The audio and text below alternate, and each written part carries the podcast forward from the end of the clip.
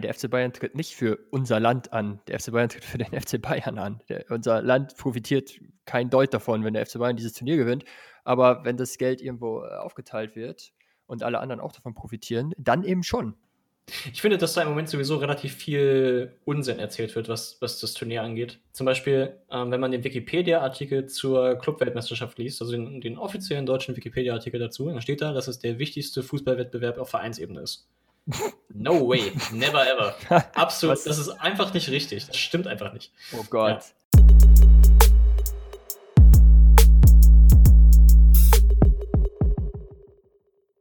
Moin, ich begrüße euch aus dem unfassbar verschneiten Osnabrück zur 18. Folge von Die Zukunft des Fußballs. Mein Name ist Dennis Heimann und wie immer mit mir verbunden der überaus coole Arndt Philipp Ohms. Moin.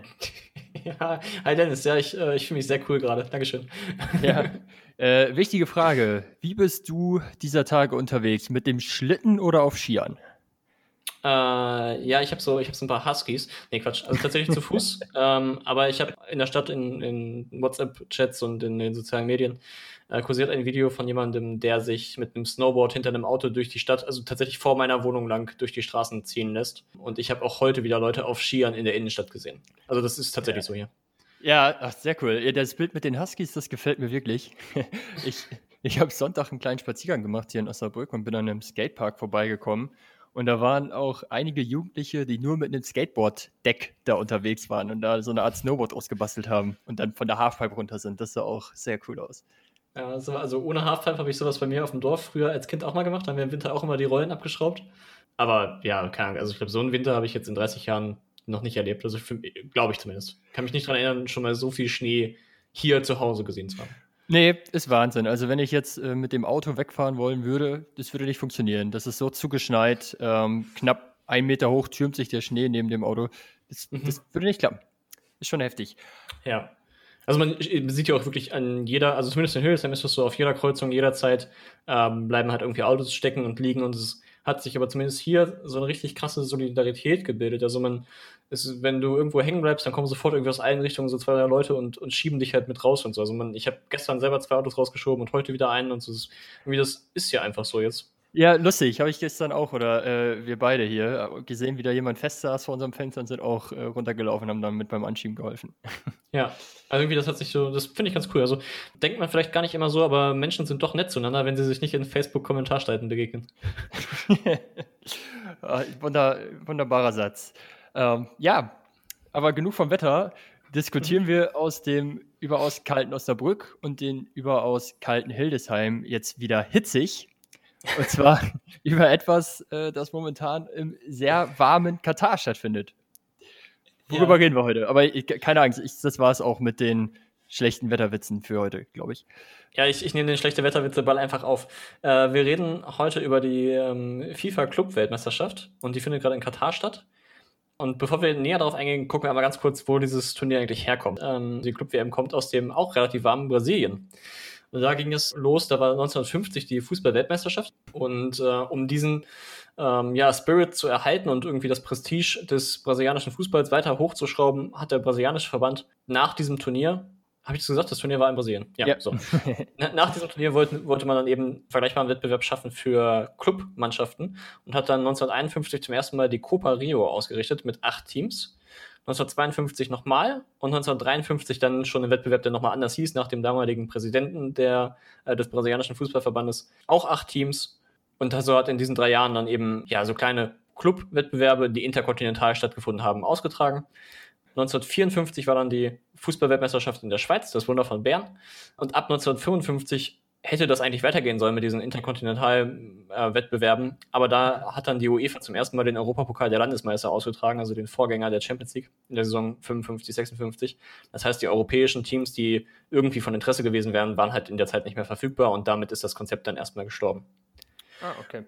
Und jetzt springen wir ein bisschen. 1960, also fünf Jahre später, ist dann zum ersten Mal das Finale des Weltpokals ausgetragen worden. Und zwar sieht das so aus, dass da der Sieger der Copa Libertadores, das ist so die Champions League in Südamerika, gegen ja, den Champions League-Sieger antritt und da quasi den Weltpokal ausspielt. Das gab es von 1960 bis 2004 und so sollte quasi das beste Team der Welt gekrönt werden, auch wenn da natürlich Mannschaften aus Asien oder Afrika oder sogar keine Chance hatten, daran mitzumachen. Das war wirklich nur zwischen diesen beiden Kontinentalverbänden quasi das Finale. Mhm, genau, und wurde das Finale nicht auch immer in Japan ausgetragen? Ah, das kann ich nicht genau sagen, ob das. Ich meine schon, also zumindest ab äh, 1981 äh, war das so, in Tokio oder in Yokohama. Okay.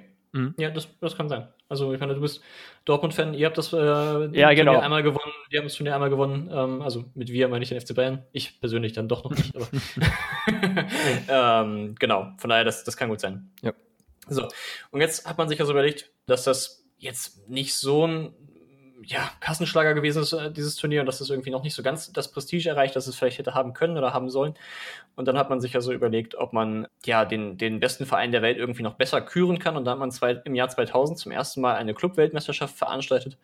Und das ist ganz interessant, weil es im Jahr 2000 gleichzeitig beide Wettbewerbe gab, und zwar die Club-WM und den Weltpokal. Die Club-WM hat damals gewonnen Sao Paulo und den Weltpokal die Boca Juniors. Das heißt, ja, in dem Jahr gab es irgendwie einfach beides.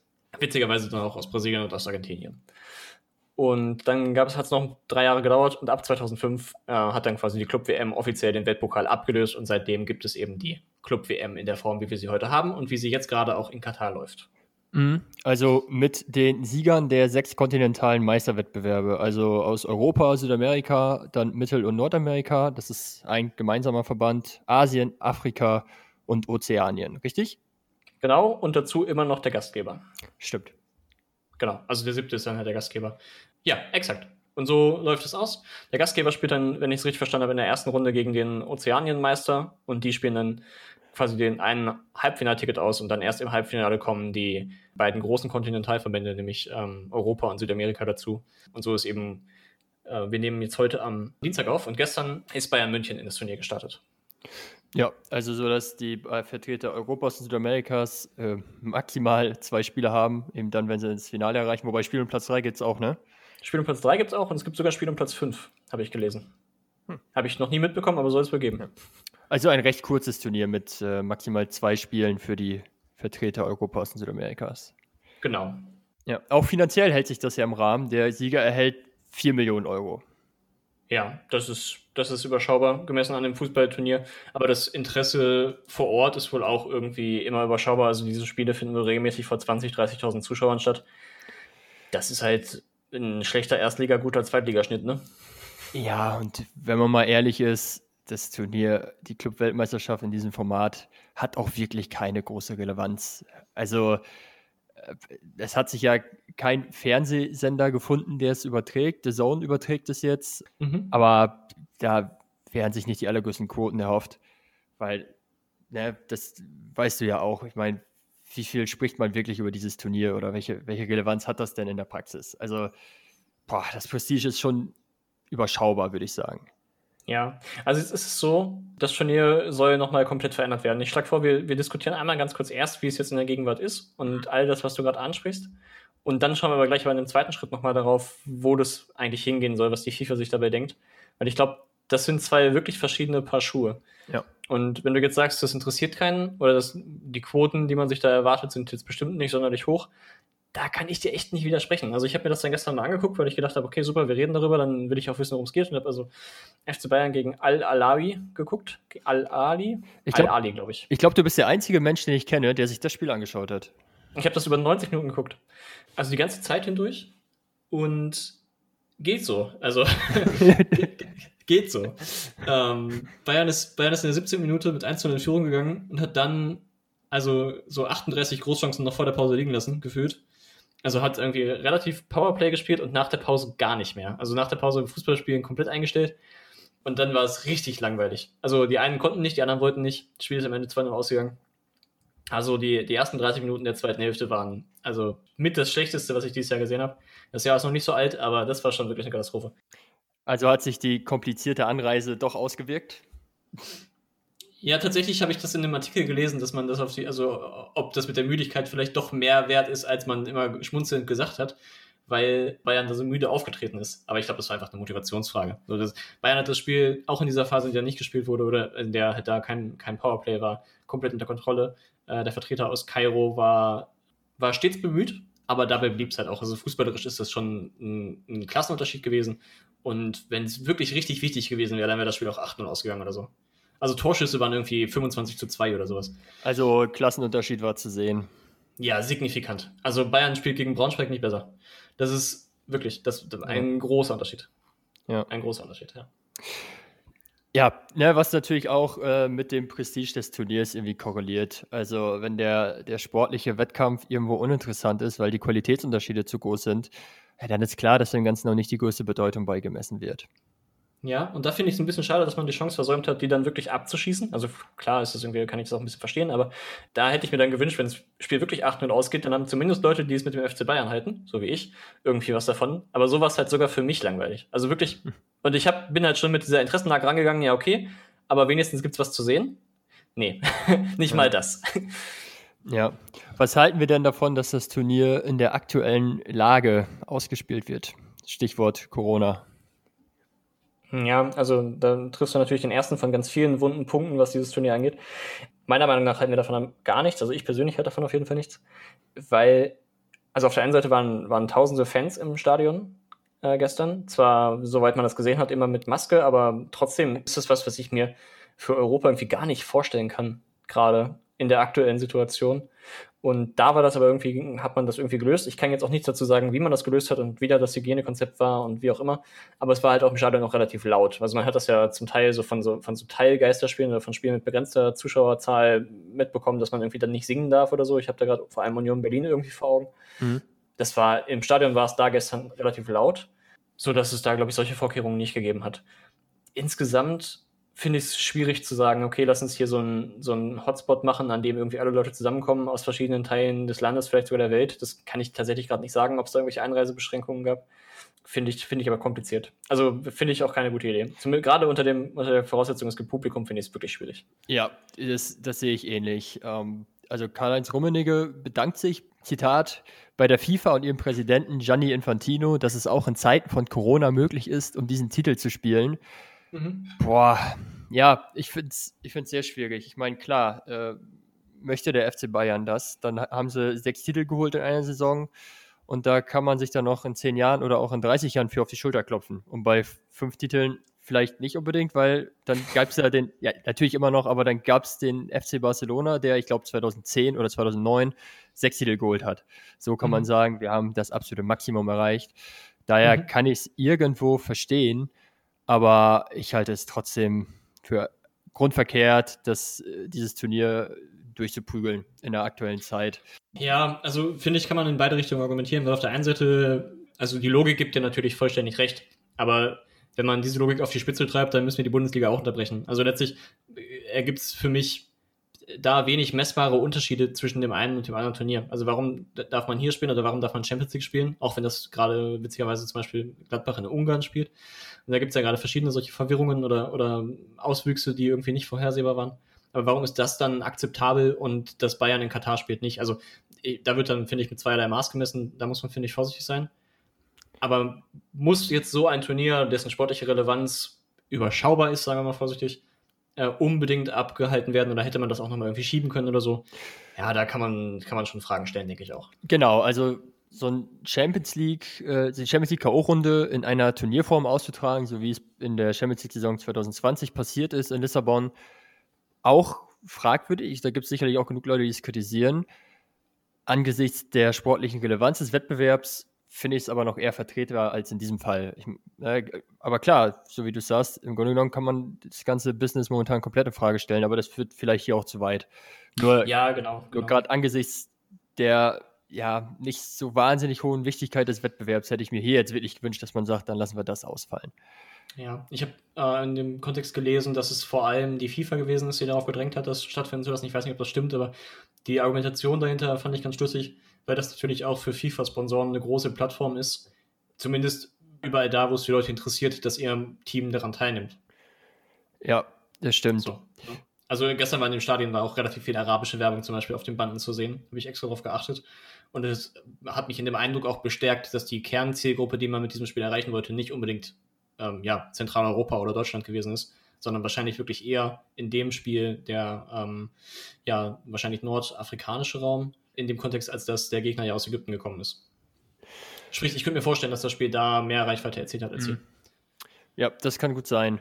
Aber mal unabhängig von, von Corona, du hast es ja schon einklingen lassen, was hältst du insgesamt von dem aktuellen Modus? Ja, also das ganze Turnier in seiner jetzigen Form finde ich ganz schön kompliziert.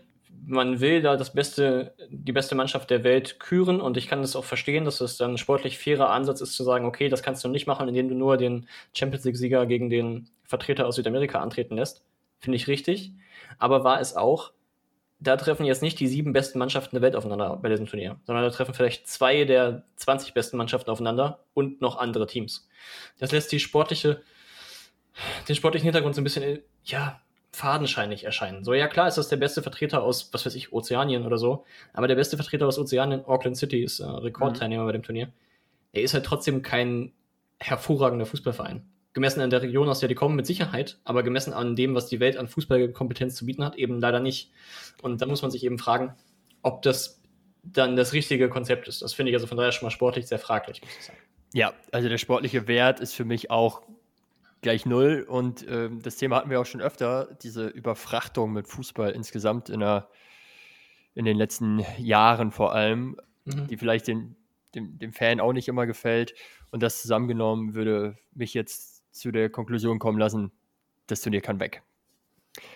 Ja, also habe ich ein bisschen eine andere Meinung dazu. Ich finde halt, dass man das gerade nicht gut macht, aber ich finde den Grundgedanken eigentlich ganz cool, ähm, hier auch dem Fußball so eine Globalisierung angedeihen zu lassen, die darauf hinausläuft, dass man vielleicht auch mal irgendwann über europäische Grenzen hinaus guckt. Also generell finde ich es spannend. Ich werde mir auch Donnerstag das Finale angucken, weil wie oft hat man die Gelegenheit, ja, sowas mal zu sehen. Also einen, einen wirklich, hm, sportlichen Wettkampf zwischen Vertretern aus Europa und anderen Teilen der Welt. Das passiert ja wirklich nicht so oft. Eigentlich, wenn man ehrlich ist, mit einer sportlichen Ernsthaftigkeit nur im Zuge von der Weltmeisterschaft. Genau, das, das ist so. Wobei mir das auch reichen würde. Aber bevor wir da jetzt einsteigen, können wir ja erstmal erläutern, was die FIFA sich da überlegt hat. Lass uns, lass uns mal ganz kurz einmal, also ich möchte diese Folge nicht, nicht bestreiten, ohne auf Katar rumzuhacken. Also Katar ist ja, ist ja Gastgeber. Hätte ich noch dieser, getan, aber gut, dass du es auch von, ja. von sonst was, ja.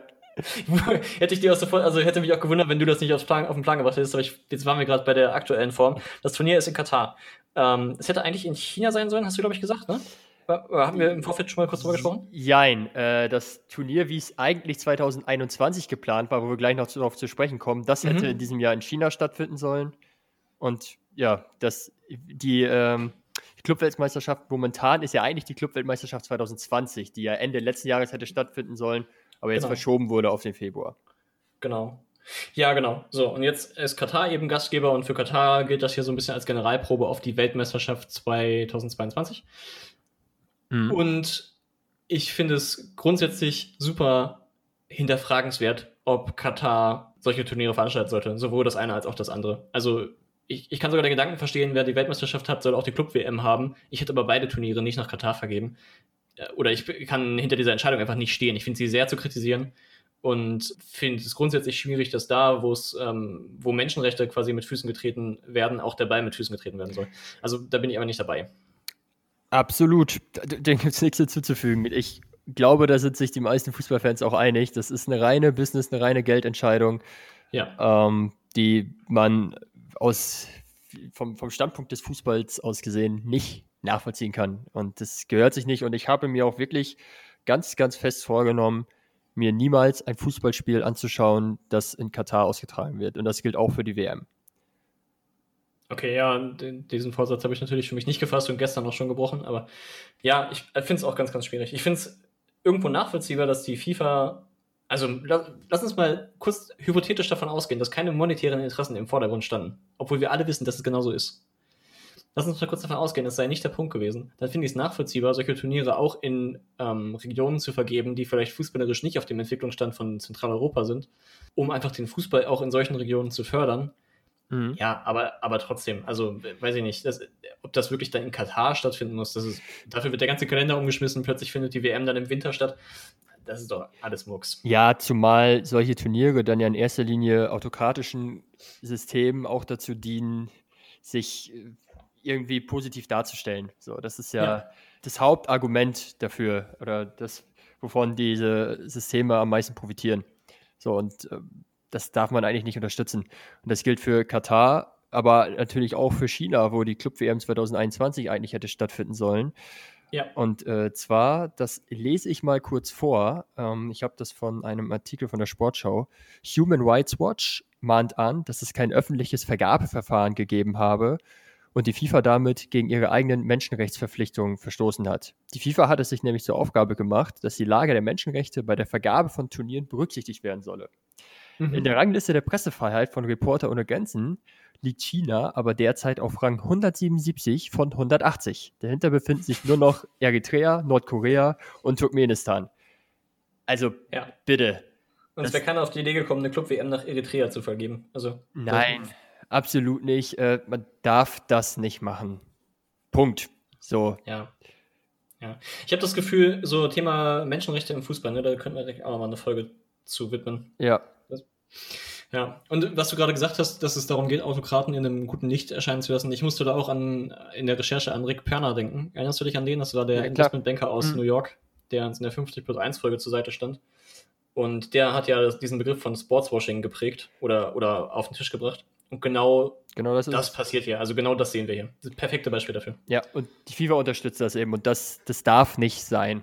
Das darf nicht ja. sein. Und wie gesagt, ich habe für mich die Konsequenz daraus gezogen, dass ich mir keine Spiele anschauen werde, die in solchen Ländern ausgetragen werden.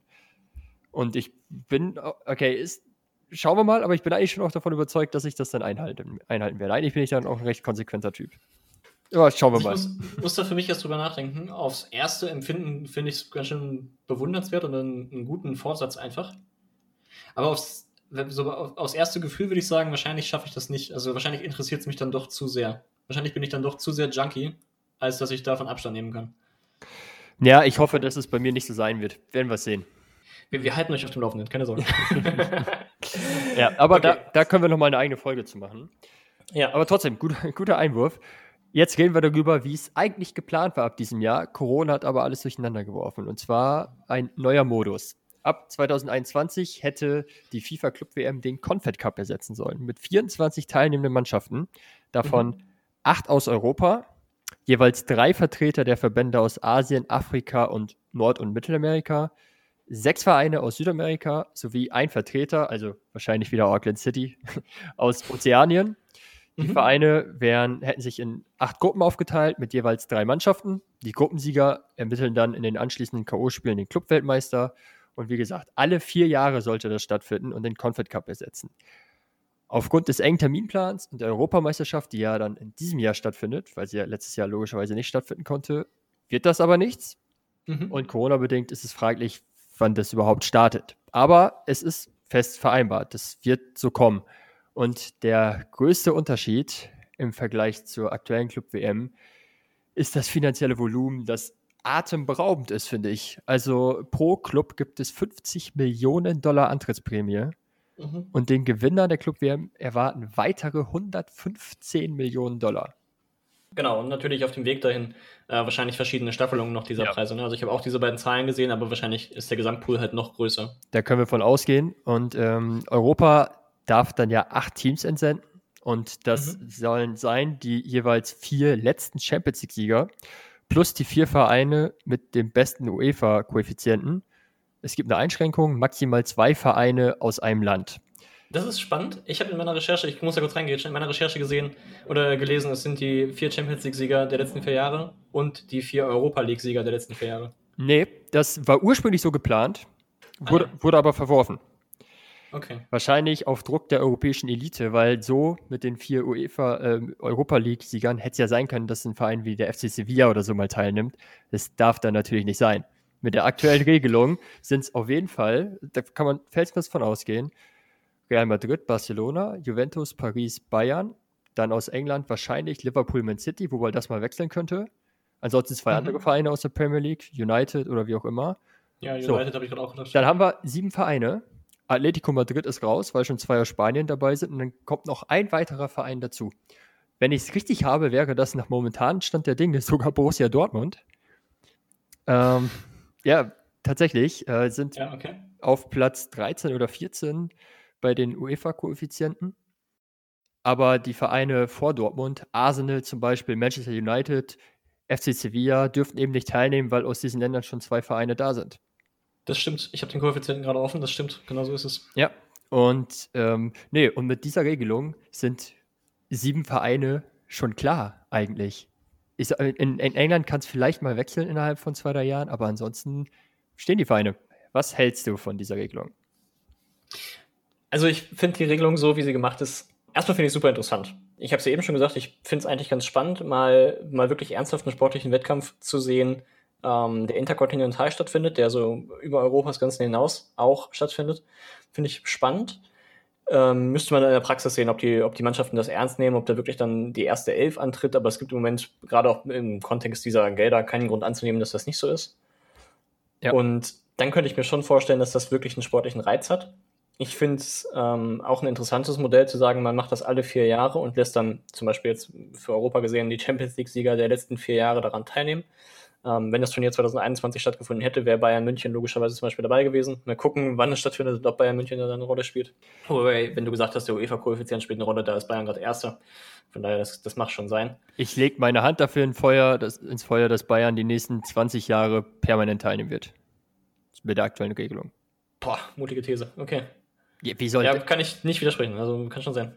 So. Aber ich finde es auf jeden Fall erstmal in der Sache interessant. Ich glaube aber, dass das gut gedacht und schlecht gemacht ist. So, aufs erste Gefühl sind die Mannschaften, die teilnehmen können, halt zu wenige und der Qualifikationsweg ist irgendwie zu, also ich möchte freundlich komplex sagen und meine eigentlich zu bescheuert. also ich glaube, der Weg dahin ist, ist nicht, so, nicht so gut, weil es einfach so unfassbar weit ist. Also versuch mal, versuch mal in Mönchengladbach den Leuten das Turnier schmackhaft zu machen. So. Oder in Wolfsburg. Weißt du? Und dann ist es halt wieder so, dass es wahrscheinlich doch keinen interessiert, weil doch nur die üblichen Verdächtigen untereinander spielen. Und dann sind wir. Erinnerst du dich an die Super League-Folge? Da hatte Infantino gesagt, ähm, dass ihn die Super League nicht interessiert. Er stellt sich nicht vor Barcelona gegen Bayern, sondern Boca Juniors gegen Bayern. Ja. Ir irgendwie sowas in der Art. Und das genau darauf läuft das hier hinaus. Also es sind ja doch nur die üblichen Verdächtigen, die untereinander um große Geldtöpfe spielen. Das finde ich dann wieder nicht so gut durchdacht. Genau, und das ist ja der Sinn der Regelung, also vor allem in, in Europa, dass Vereine wie Mönchengladbach, Wolfsburg, Sevilla in Spanien, Tottenham in, in England gar nicht mhm. teilnehmen können, sondern dass die Elite-Clubs sichere Einnahmen haben alle vier Jahre. Und das ist das, was mich so massiv stört an diesem Modus, weil die Gelder, die da ausgeschüttet werden, ja auch so krass sind. Ja. So, also das, das Team, das gewinnt, erhält nach aktuellem Stand der Dinge offensichtlich 156 Millionen Dollar. Was ist denn das für eine Finanzspritze? Also die, die ja. bestehenden Verhältnisse werden dadurch noch weiter zementiert. Und das ist ja so ein, so ein Thema, das sich so ein bisschen durchzieht bei uns. Es wird immer wieder gestreift bei einigen Folgen, weil mhm. das nun mal auch immer krasser wird. Und ich finde, dass der Fußball dadurch un uninteressanter wird und sich langfristig auch selbst schadet. Weil Spannung braucht, also der sportliche Wettbewerb braucht Spannung. Und das ist das, was ich da am kritikwürdigsten finde. Grund, ja. Grundsätzlich kann ich die Faszination für ein solche Club-WM sogar nachvollziehen. Ich finde es auch interessanter als den Confed Cup. Ja. Absolut. Also wenn ich mich entscheiden müsste zwischen Confed Cup oder Club-WM, ohne dass die teilnehmenden Teams finanziell so massiv davon profitieren, würde ich immer Club-WM sagen. Boah, so finde ich schwierig.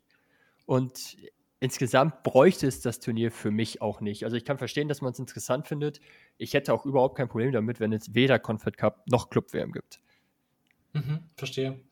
Also der Confed Cup erfüllt ja auch so ein bisschen die Funktion, dass eigentlich der WM-Gastgeber quasi seine Infrastruktur und, und so einen Ablauf mal, mal checken kann. Ne? Also es hat ja auch diesen organisatorischen Aspekt. Mhm. Insofern hat er für mich auf so einer zweiten Ebene auch eine Daseinsberechtigung. Also sowas kann man halt nur simulieren, wenn man es quasi in der Praxis mal übt da kann ich die Club-WM schon sehen. Und wie gesagt, also ich finde das Turnier auch sportlich reizvoll zumindest. Also ich finde find die Gedanken spannend. Ja, wobei die Club-WM ja nicht in dem Land stattfinden soll, wo auch die Weltmeisterschaft stattfindet. Ah, okay, das ist mir neu, weil sie ist ja jetzt gerade auch in Katar, das heißt, ich bin davon ausgegangen, das ist einfach das Konzept. Wenn nee. es den Confed Cup ablösen soll, macht das ja Sinn. Soll, in, wenn ich es richtig verstanden habe, erstmal in China stattfinden. Also. Ja, dann vergiss es. Ja, also okay. das war ja für, für dieses Jahr definitiv in China geplant. Ja. Ja. Ja, okay. Gut, dann ist das, dann ist das vielleicht, ja, stimmt, aber die Club-WM war ja letztes Jahr auch schon in Katar. Also das ist halt jetzt so ein bisschen die Frage, ob man das halt so einrichtet, dass sie irgendwie im Vorfeld von einem Weltmeisterschaftsturnier, also von, einem, von der Nationalmannschaftsweltmeisterschaft, auch mal bei dem Gastgeber davon stattfindet, damit er das halt quasi in der Generalprobe üben kann, oder ob das grundsätzlich nur nach Geld vergeben wird, weil warum China, da habe ich jetzt gelesen, das hängt damit zusammen, dass ein großer Sponsor der FIFA daherkommt.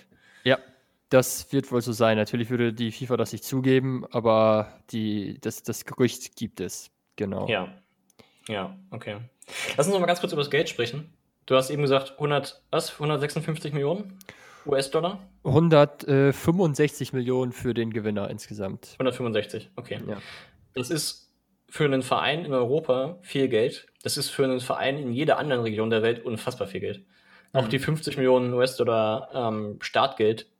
Also als Verein in Afrika, das muss ja mit den ersten drei Teilnehmern schaffst du ja drei Finanzmonopole in, im afrikanischen Fußball, schätze ich jetzt mal. Äh, absolut. Äh, wenn ich da ganz kurz ein Zitat von Javier Tebas, das ist der Präsident der spanischen Liga, einwerfen darf, der sagt, wenn die beiden großen Clubs aus Argentinien beispielsweise 50 Millionen US-Dollar bekommen, hat das große Auswirkungen. Wir helfen dem Fußball nicht, wenn der Wohlstand nur an die großen Clubs geht.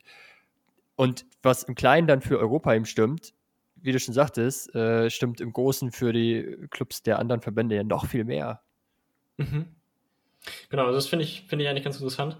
Kann man jetzt bestimmt auch, äh, ja, auch diese Medaille hat wie jede Medaille zwei Seiten, da kann man bestimmt auch kritisch gegenüberstehen. Ich finde es erstmal zumindest auch ein interessantes Konzept, dass großes Geld auch in den Fußball in Afrika oder in Asien oder in äh, Ozeanien fließt. Mhm. Das bietet zumindest ja auch Entwicklungspotenziale. Das kann man auch sicherlich kritisch sehen und wenn wir dann die nächsten 20 Jahre immer denselben afrikanischen Meister sehen, dann ist das auch kritisch. Aber das ist ja jetzt gerade Kaffeesatzleserei. Also erstmal finde ich es hat das Potenzial. Ja, und ich hätte auch direkt einen recht einfachen Lösungsansatz, wie man dieses Problem aus der Welt schaffen könnte, dass die, dass einige Vereine über Gebühr profitieren. Und zwar sagte ähm, Rummenigge jetzt vor Abflug äh, zur aktuellen Club-Weltmeisterschaft nach Katar, ich glaube, man hätte vielleicht berücksichtigen sollen, dass Bayern München als deutscher Verein und für unser Land bei diesem Turnier in Doha antritt. Unser Ziel ist es ja, die Clubweltmeisterschaft zu gewinnen. Ich glaube, das würde der Bundesliga und auch unserem Land nicht schlecht zu Gesicht stehen. Jetzt mal abseits davon, dass das vielleicht doch ein bisschen zu dick aufgetragen ist. Viel zu dick aufgetragen ist in der momentanen Situation. Aber mhm. Rummenigge spricht davon, dass man auch für unser Land antritt. So, warum dann nicht diese Preisgelder an den jeweiligen Verband ausschütten und nicht an den Verein? sondern an den Verband, für den dieser Verein antritt. Also oder in dem dieser Verein organisiert ist. So besser. Das heißt, das Geld, das aktuell oder nach der aktuellen Planung Bayern München erhalten würde, erhält der DFB und verteilt es an die Profivereine. Ähm, ja, also natürlich kann man da sofort irgendwie das offensichtliche Gegenargument bringen, warum denn nicht? Ja, weil das für Bayern dann den Reiz schmälert oder fast vollständig nimmt, daran teilzunehmen. Also müsste es mindestens so eine Hybridlösung schaffen, dass der Vertreter wirklich davon mehr partizipiert als alle anderen. Aber dass es da so eine Solidaritätszahlung geben kann, also was weiß ich, ich spinne jetzt mal rum, 50 Prozent des, des Preisgeldes oder des Startgeldes, das sehe ich dann schon so. Also da, da hast du einen Punkt, finde ich. Ja, ja, klar. Also irgendeinen Anreiz müsste man schaffen, ob es 50-50 oder zwei Drittel geht an den nationalen mhm. Verband, ein Drittel verbleibt beim Verein. Das wäre immer noch eine gewaltige Finanzspritze für so ein genau. relativ kurzes Turnier. Die Gruppen äh, bestehen ja nur aus drei Teams, das heißt zwei Spiele, Viertelfinale, Halbfinale, Finale, fünf Spiele maximal. Das ist ja nun wirklich überschaubar. Mhm.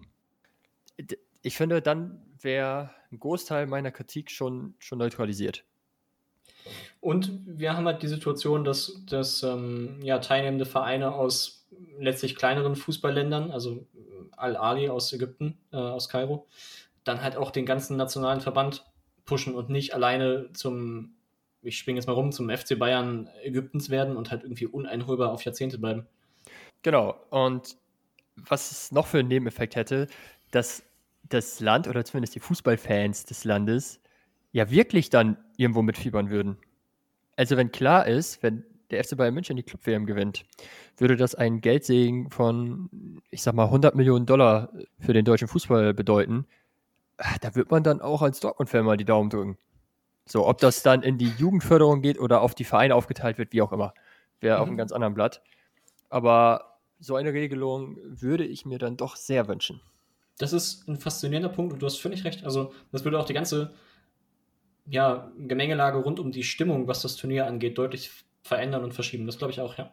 Ja, absolut, absolut, weil momentan, auch wenn Rummenigge das sagt, nein, der FC Bayern tritt nicht für unser Land an. Der FC Bayern tritt für den FC Bayern an. Der, unser Land profitiert kein Deut davon, wenn der FC Bayern dieses Turnier gewinnt. Aber wenn das Geld irgendwo äh, aufgeteilt wird und alle anderen auch davon profitieren, dann eben schon.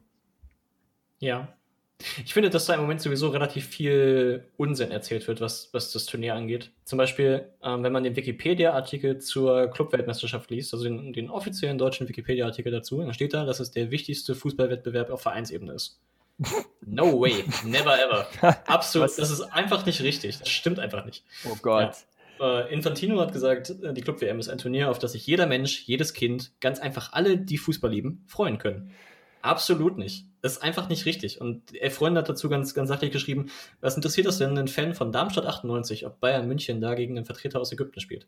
Überhaupt nicht. Es interessiert keine Sau. Ja. Also du, entweder bist du Bayern-Fan oder es ist dir egal. Ja, das ist tatsächlich so. So, und der Deutschlandfunk hat das dann sehr pointiert auf den Punkt gebracht und hat gesagt, diese Club-WM ist jetzt schon das unnötigste globale Fußballturnier überhaupt. ja, und ich kenne auch wirklich niemanden, außer den Bayern-Verantwortlichen, die es anders sehen. Ja, also klar, hat jeder, der davon profitiert, ne? Ja, genau, genau. Also damit will ich den Bayern-Verantwortlichen auch gar keinen Vorwurf machen. Natürlich sehen die es so. Ist, ist, ja völlig klar. Aber ich kenne niemanden, der sagt, boah, geil, Club-WM, da freue ich mich drauf. völlig ja. absurder Gedanke. Ja, in der, in der Form, wie sie jetzt gerade ist, das sagt ja auch, sagt auch Rummenigge selber, ich zitiere, ich finde es richtig, dass die FIFA die Club-WM reformieren wird. Der Wettbewerb ist in seiner heutigen Form uninteressant. Der Zeitpunkt kurz vor Weihnachten ist für alle Teilnehmer unpassend und auch aus wirtschaftlicher Sicht ist die Club-WM in ihrer aktuellen Form für die Vereine nicht lukrativ. Also sogar, sogar Rummenigge ist, naja, mit der Perspektive, da tut sich etwas, kann man halt auch leichter sagen, okay, so wie es war, war halt auch nicht so gut. Ja, das stimmt, das stimmt. Ja, und äh, auch Uli Hoeneß ist von der neuen Clubweltmeisterschaft ziemlich begeistert. Die findet er super, sagt er. Also okay. bei den Bayern große Begeisterung. Aber wir hatten es ja gerade schon gesagt, der Präsident der spanischen Liga hat sich negativ geäußert. Dann habe ich auch ein Zitat von Freddy Bobic gefunden, der sagt, man gewinnt den Eindruck, dass sich die internationale Fußballelite absetzen will.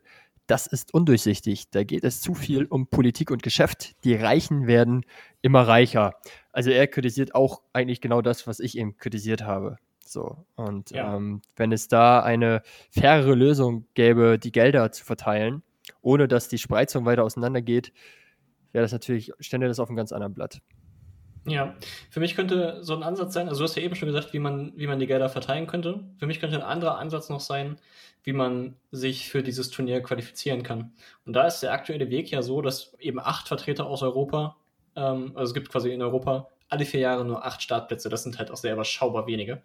Ähm, gemessen daran, wie viele wirklich große Clubs es in Europa gibt. Also bei acht bleiben auch große Clubs aus Europa auf der Strecke. Und ich finde, man könnte das vielleicht punktuell anders lösen, indem man das Turnier häufiger stattfinden lässt, nämlich alle zwei statt alle vier Jahre. Äh, das würde genug Spielraum erlauben, wenn man den Kalender so umstrukturiert, dass halt quasi in einem Jahr die normale Fußballweltmeisterschaft ist, im darauffolgenden Jahr Club-WM, dann die ganzen Kontinentalwettbewerbe und dann wieder Club-WM. Also man könnte quasi Vereinswettbewerbe alle zwei Jahre stattfinden lassen. Das würde theoretisch schon funktionieren. Und dann geht es aber vor allem darum, wie die Qualifikation zu diesem Turnier stattfindet. Und dann finde ich, dass 24 Mannschaften nach so einem seltsamen System oder damit dem UEFA-Koeffizienten vielleicht eine sehr schwierige Lösung sind. Ich würde vielleicht stattdessen eher gucken, dass ich ähm, es geht ja, ist ja ein FIFA-Turnier. Also man könnte an dieser Stelle, finde ich, ganz gut darüber nachdenken, ob man nicht aus den Top 64 Nationen der FIFA-Weltrangliste jeweils die, den Meister eines Jahres quasi als Quali also dem, dass man dem nicht jeweils ja. einen Startplatz gibt. Und wenn das zwei Jahre aufeinander derselbe Meister ist, dann im zweiten Jahr, weil das halt von der Formkurve her näher dran ist, im zweiten Jahr den Zweitplatzierten. Auf die würde man 128 Mannschaften für dieses Turnier qualifizieren. Und dann würde man das Turnier einfach im K.O.-System austragen, wie eine Fußballweltmeisterschaft auch ausgetragen wird. Äh, und könnte das halt quasi in, in ein paar Spielen einfach runterspielen. Ja, ich finde den Ansatz, äh, das nicht ähm, auf die jeweiligen Verbände abzuwälzen, also den, äh, die UEFA und so weiter, sondern wirklich äh, national zu schauen, mhm. auch deutlich besser. Deutlich besser. Und das, genau, und du kannst halt, wenn in einem, nehmen wir mal Deutschland als Beispiel. In Deutschland ist jetzt die letzten Jahre immer Bayern München Deutscher Meister geworden. So. Wenn man sagt, wenn es in beiden Jahren, die als Qualifikationszeitraum gelten, derselbe Verein Meister wird, dann wird es im zweiten Jahr der Vizemeister, der sich qualifiziert Und da hast du ja schon eine gewisse Fluktuation drin. Und das hast du in anderen Ländern auch. Juventus wird ja auch jedes Jahr Meister, aber wer Zweiter wird, das wechselt auch ein bisschen durch. Und dann hast du halt plötzlich nicht nur die ganz großen Teams dabei, sondern halt vielleicht doch mal irgendwie Teams, ja. die immer noch ganz groß sind, aber immerhin aus der zweiten Reihe kommen. Und wenn du die ersten, die ersten 64 Nationen der FIFA-Weltrangliste nimmst, also ich weiß gerade nicht, wer 64. der FIFA-Weltrangliste ist, aber also wir sprechen da nicht mehr von den ganz großen Vereinen. Nee, das stimmt. Wäre natürlich auch wieder gut aufgebläht dann das Ganze, ne, bei so vielen Mannschaften, die teilnehmen. Mhm. Puh. Aber grundsätzlich finde ich das besser als den Modus, wie er, wie er aktuell geplant ist. Allein schon, weil das eben die bestehenden Verhältnisse einfach total zementiert. Und das geht mir gegen den Strich. Aber das alles bei mir persönlich zumindest unter der Prämisse, also ich brauche so ein Turnier gar nicht. So, wenn es schon stattfinden muss, dann fände ich deine Variante besser. Aber ich wäre mhm. auch völlig fein damit, wenn es das nicht gibt. Mir reicht es, alle vier Jahre ein globales Wettmessen zu haben. Genau wie bei den Olympischen Spielen auch. Da freut man sich tierisch drauf. Dann ist es sowas von besonders. Und dazu hat man alle zwei Jahre die Europameisterschaft, die fast genauso hochwertig ist. Ja. Und das, das, das reicht mir. Ich brauche nicht jeden Sommer irgendein großes Turnier. So, die, das ist diese Übersättigung, die wir auch schon öfter angesprochen hatten. Ich verstehe, wenn man es anders sieht. Ich kann auch den Reiz absolut nachvollziehen, äh, Vereinsmannschaften mhm. auf globaler Ebene gegeneinander antreten zu lassen. Aber ja, erstens ist mir das alles dann doch irgendwie zu viel. Und zweitens, wenn es dafür sorgt, ähm, dass die Spannung noch weiter abnimmt, weil die großen Vereine noch mehr davon profitieren, dann bin ich eigentlich strikt dagegen. Ja, also Thema Übersättigung, da sind wir uns ja eigentlich in weiten Punkten immer einig gewesen. Ähm, die Nations League zum Beispiel, finde ich, braucht kein Mensch. Das ist schon ein Zitat, woran ich mich aus der Folge noch erinnere. Aber diese Club-WM nach so einem Konzept, das, dem würde ich zumindest gerne eine Chance geben. Also das würde ich mir zumindest gerne mal anschauen. Ich könnte mir tatsächlich auch vorstellen, dass man in ein paar Jahren oder in ein, zwei Jahrzehnten darauf zurückblickt und sagt, das war eine gute Idee. Will ich gar nicht ausschließen. Die Frage muss ja einfach sein, macht, also zementiert das die bestehenden Verhältnisse immer weiter? Wird es dadurch auf den nationalen, kontinentalen Ebenen einseitiger? Dann ist es sicherlich eine Entwicklung, die man kritisch beobachten muss. Aber jeder Ansatz, also sowohl dein Ansatz, was die Verteilung von Geldern angeht, als auch mein Ansatz, was die Qualifikationsmöglichkeiten angeht, letztlich auch ein Hybrid aus beiden Ansätzen, könnte ich mir vorstellen, würde die globale Fußballlandschaft bereichern. Ja, das kann ich mir dann irgendwo auch vorstellen. Denn hoffen wir, dass es so kommt, weil so wie es aktuell geplant ist, wird es äh, nicht so sein. Wobei ja auch absolut in den Sternen steht, wann das, wann das jetzt kommt, weil ja der ganze Fußballterminkalender, der internationale, durch Corona durcheinandergewürfelt wurde und auch noch eine gewisse Zeit durcheinandergewürfelt sein bleibt. Genau. Generell ist es ja so, dass der weltweite Rahmenterminkalender 2024 neu veröffentlicht wird oder neu gestaltet wird und dass die ersten Verhandlungen dazu auch laufen. Also welche Zeitfenster sind für internationale Wettbewerbe, welche Zeitfenster sind für Nationalmannschaften. All diese Sachen werden ja quasi global abgestimmt, sodass wir da wahrscheinlich meiner Meinung nach noch drei Jahre Zeit haben, bevor so eine Entscheidung wirklich ja, in die Tat umgesetzt wird oder veröffentlicht wird. Ja, das, das denke ich auch. Ja, bleibt uns eigentlich nur äh, darauf zu schauen, wie das Turnier in diesem Jahr ausgeht. Äh, ich habe das richtig rausgehört, du beobachtest das mit, mit Spannung und Popcorn vom Fernseher, ne? Ich habe alle Termine gecancelt. Ja, sehr gut, sehr gut. Bayern spielt jetzt am, am Donnerstag im Finale gegen die Tigers. Ich habe vergessen, woher. Mexiko. Mexiko, okay. Du schaust es dir also an. Ich denke, ich schaue es mir an, ja. Ich glaube schon. Also wenn ich nichts, wenn nichts dazwischen kommt, ähm, werde es ist jetzt nicht wie ein Champions League Finale, wo ich nichts dazwischen kommen lasse, aber wenn nichts dazwischen mhm. kommt, dann werde ich es mir anschauen, ja. Ich denke schon. Ja, alles klar. Dann äh, werde ich auch nochmal nachhorchen, so in meinem Freundes- und Bekanntkreis, ob es tatsächlich auch noch andere verirrte Seelen gibt, die sich dieses Spiel geben werden. ja, okay. Ich bin, ich bin, gespannt. Ich fand es auf jeden Fall jetzt äh, recht inter interessant. Äh, das mit dir mal äh, durchzus durchzusprechen. Spannende Ideen, die wir da beide hatten, fand ich. Mhm. Und ja, lass uns hoffen, dass es nicht so umgesetzt wird, wie es ursprünglich geplant war von der FIFA. Ja, wenn das bei denen jetzt eh noch länger dauert, Dennis, vielleicht ist es einfach genau jetzt unsere Time to shine. Vielleicht sollten wir jetzt einfach unsere Bewerbung an die FIFA richten, wie dieses Turnier richtig gemacht werden sollte. Und dann verändern sich ja auch deine und meine Jobperspektiven von heute auf morgen radikal. Ja, ich glaube, das kalte Wetter, das bekommt ihr nicht so gut. Alles klar. Gut, ähm, wenn du sonst nichts mehr dazu hast, dann glaube ich, nee, können wir ich langsam zum Ende kommen, oder? Macht's gut. Ciao. Vielen Dank und Abpfiff. Tschüss.